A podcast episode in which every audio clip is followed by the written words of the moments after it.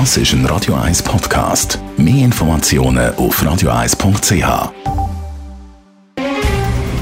Der Finanztag auf Radio 1. Verstehen, was Menschen und den Markt bewegt. In Zusammenarbeit mit der Zürcher Privatbank Merki Baumann.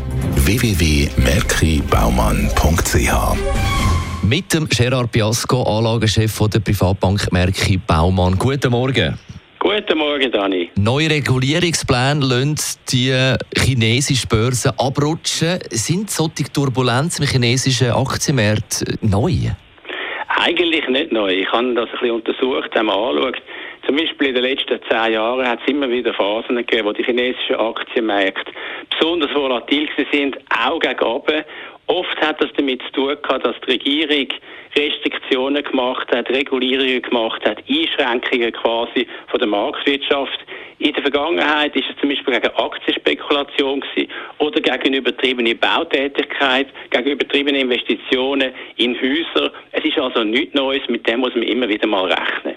Was ist denn an der gegenwärtigen politischen Einflussmaßnahmen so speziell?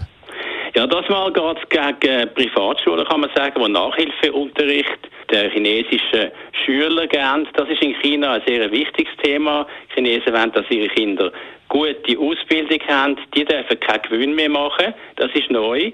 Sie werden also nicht mehr marktwirtschaftlich orientiert sein, sondern sie werden sozusagen sozialistisch, kommunistisch orientiert sein. Übrigens auch hat äh, die kommunistische Regierung Peking hat äh, Tencent verboten, Exklusivverträge für Musikstreaming abzuschließen. Auch das ganz klar keine marktwirtschaftliche Orientierung, eine Einschränkung von der Marktwirtschaft, eine Einschränkung von der Gewinnmöglichkeiten von der Zukunft. Abschließend, was ist die Konklusion?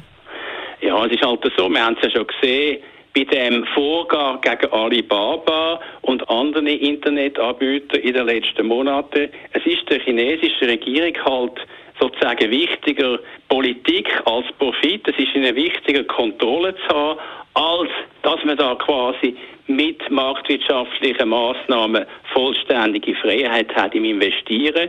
Und mit dem muss man rechnen, das, hat der schadet der Aktie natürlich momentan, mit dem muss man immer wieder mal rechnen, dass Peking sich halt einfach einmischt, dass das keine normale Börse ist, keine normale Marktwirtschaft, sondern eben eine kommunistisch orientierte Wirtschaft und Aktienmärkte. Besten Dank, Gerard Biasco, Anlagechef bei der Privatbank Merki Baumann. Der Finanztag gibt es auch als Podcast auf radioeis.ch. Präsentiert von der Zürcher Privatbank Merki Baumann. www.merkibaumann.ch